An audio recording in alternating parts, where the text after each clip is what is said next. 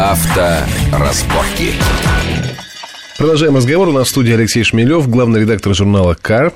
Так, и мы, значит, переносимся из ЮАР на противоположную сторону Земли, в заполярный круг. Финляндию. Финляндию. Да. Значит, Леша обещали, взяли с него а, хотя это, наверное, бесплатно для вас, журналистов. Для нас бесплатно. Хорошо, но тем не менее, пригласили его на гиперэкстремальный, мегазаполярный курс экстремального, супер, естественно, экстремального вождения от Jaguar Land Rover. Jaguar Land Rover, да, они теперь, они теперь вместе. Они теперь вместе. Как Чип и Дейл. Так, интересно. Приезжаешь ты в Финляндию, где все тает, да, мы приехали в Финляндию, оказывается, ехали, э, собрав, по-моему, все вещи. Вот я собрал все вещи теплые по дому, которые были, ну, потому что 250 километров на север от полярного круга вроде как не шутка получается. Да. Вот я нацепил на себя все, что можно было, приехал туда, а там, оказывается, плюс три. Вот ты выглядел там комически, конечно, люди ходят в коротких пальтишках, и приехал да. из России человек. Да, я... Очки такие, как у полярника. Да, шлемокаска летная, все, все как полагается, термобелье. Не, но тем не менее, на, на самом деле это не, не очень сильно помешало этим курсам, просто немножко Организаторы как задумали, что вот есть снежная площадка, есть ледяная площадка. В итоге, после того, как потеплело и все потаяло, там, где был снег, стал лед, а где стал, был лед, там стал очень лед. Прям вот такой лед, на котором невозможно тронуться. И уже главное достижение вот этого экстремального вождения просто сделать так, чтобы у тебя машина на этом льду поехала. А-а-а. Потому что ты отпускаешь тормоз, вот просто отпускаешь тормоз, колеса начинают буксовать на льду. Это, это правда очень. И очень. вот тут, вот здесь бы, конечно, известная и старинный многовековой, многовековой спор между, так сказать, поклонниками шипов и а, адептами не шипованной резины легко бы разрешился, потому что на шипах, конечно, бы тронулся хоть как-то. Да, на шипах бы мы тронулись, но, к сожалению, вот там шипов по каким-то причинам не было, поэтому, в общем, приходилось приходилось ездить очень аккуратно, просто что, чтобы не улететь куда-то сразу, вот, а чтобы хоть что-то понять, чему-то научиться да, да, на скорости 5 км в час. Но на самом деле, в принципе же, считается, что скорость не так важна. Вот в, во всех этих э, обучающих программах угу. именно скорость движения, за ней никто не гонится.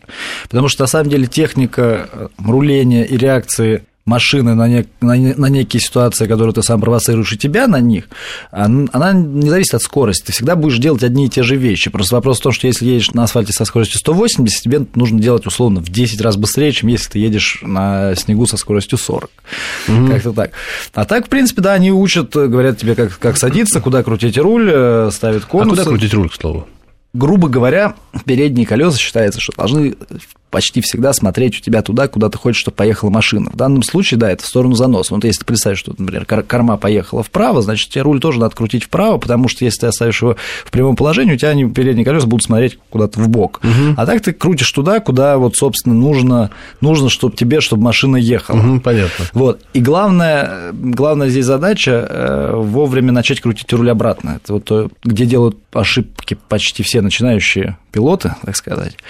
Они начинают корректировать заносы, действительно это у них получается, и они оставляют руль в этом положении. А нужно его назад. А его нужно бы назад срочно, и вот, чтобы машина прямо поехала. А дальше он начинает крутиться в другую сторону, машина начинает уходить в другую сторону. Угу.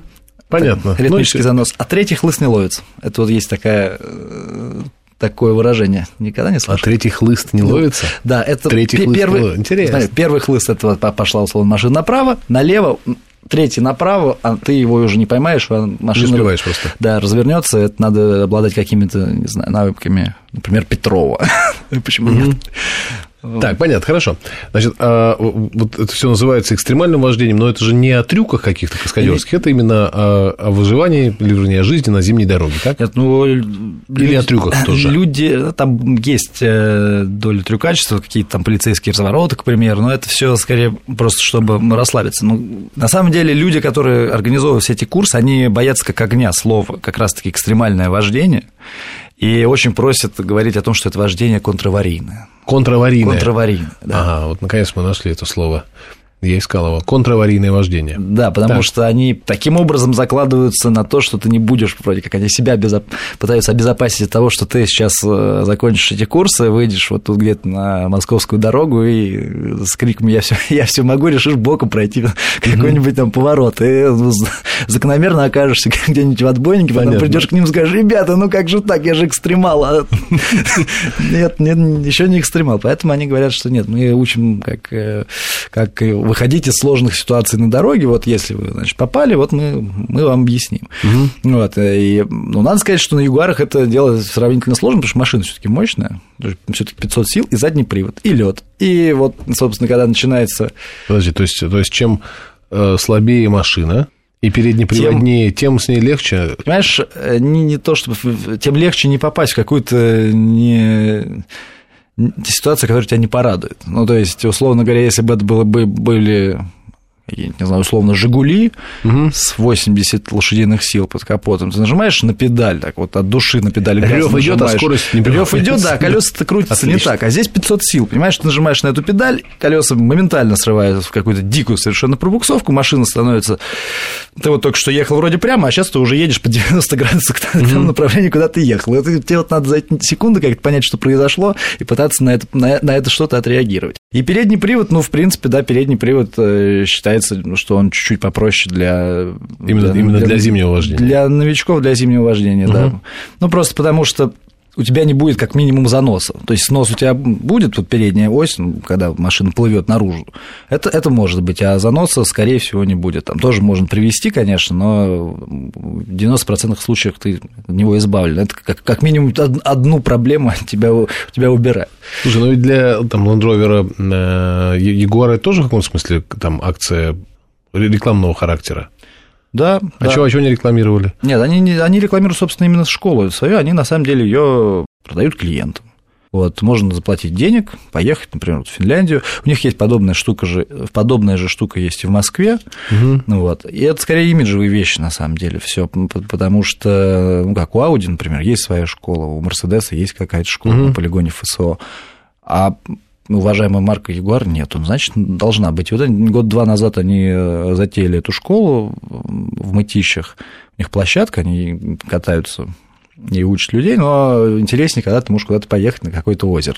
Угу. И вот ради, исключительно ради этого, в принципе, они все, все и затевают. И туда же, туда же приходит и Land Rover со своими дорожными моделями. Это для них, кстати, очень важно, потому что, если помнишь, раньше Land Rover была марка, которая создавалась для того, чтобы, не знаю, поехать в лес куда-нибудь, на угу. какие-нибудь охоту рыбалку. А сейчас у Land Rover все больше и больше дорожных моделей. Ну, то есть, если мы возьмем Evoque, он, да, он, у него есть подключаемый полный привод, бестселлер абсолютно будет в следующем году. Угу. Вот, у нее есть подключаемый принтер, привод, но это все исключительно для города, понятно, для, для девочек, которые здесь катаются. Есть э, Range Rover, который, в общем-то, может многое, но никто, ну, никто не поедет, как и на Туареге.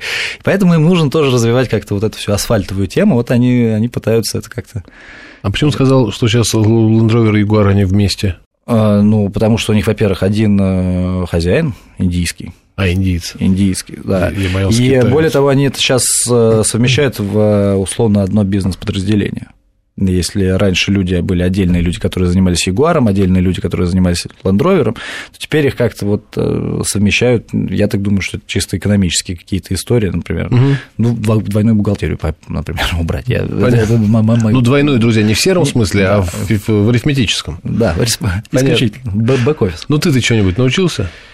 Да, безусловно. Там, ну, там хорошие, хорошие ребята, которые, которые учат. Э, да, там много чего там, какие-то движения по кругу, полностью кругу в управляемом заносе. Вот ты едешь и дубайсишь сколько сможешь. Сможешь 5 минут ехать, не потеряв машину, ну, едешь 5, можешь 10, едешь 10, 15. Это на самом деле требует каких-то вот, вот все время каких-то телодвижений, и на самом деле от э, отсутствия практики частой, получается так, что в какой-то момент ты, когда делаешь все руками, у тебя вроде получается, потом в какой-то момент бах, у тебя мозги начинают работать. Так, а сейчас мне нужно повернуть руль направо, и ты улетаешь куда-нибудь. Это вот, это вот... А третий хлыст или как-то? Да, третий хлыст не, не ловится. понятно.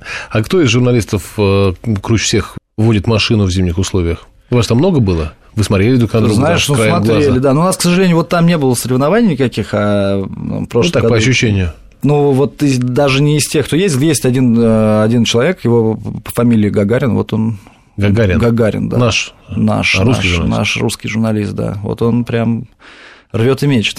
Серьезно? Да. Ладно, будем знать. Э, спасибо тебе большое, Леш. Смотрите, друзья, какое мы сегодня путешествие удивительно совершили. Сначала в ЮАР на Туарегах, а потом э, в Финляндию за полярный круг 250 километров к северу, заметьте, на Ягуарах и Ландроверах учились зимнему вождению. Многого Леша нам по поводу зимнего вождения, так сказать, много секретов этого вождения не рассказал, но понятно, оно и понятно, так сказать, в, в теории.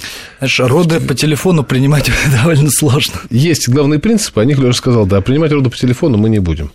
Вот. Ну и рекомендовать вам записывать какие-то конкретные школы тоже не будем, правда, Леша? Мы тут не за тем. Нет, я думаю, что просто каждый человек, который, которого не забанили в Гугле, вполне, вполне может найти для себя подходящий вариант. Это, в общем, далеко не секрет. Поэтому. Да, и отлично. Спасибо тебе большое. Алексей Шмелев, если не увидимся, Леш, с наступающим Новым годом. Вдруг. С наступающим. Спасибо. Алексей Шмелев, главный редактор журнала «К». Спасибо. Спасибо. Авторазборки.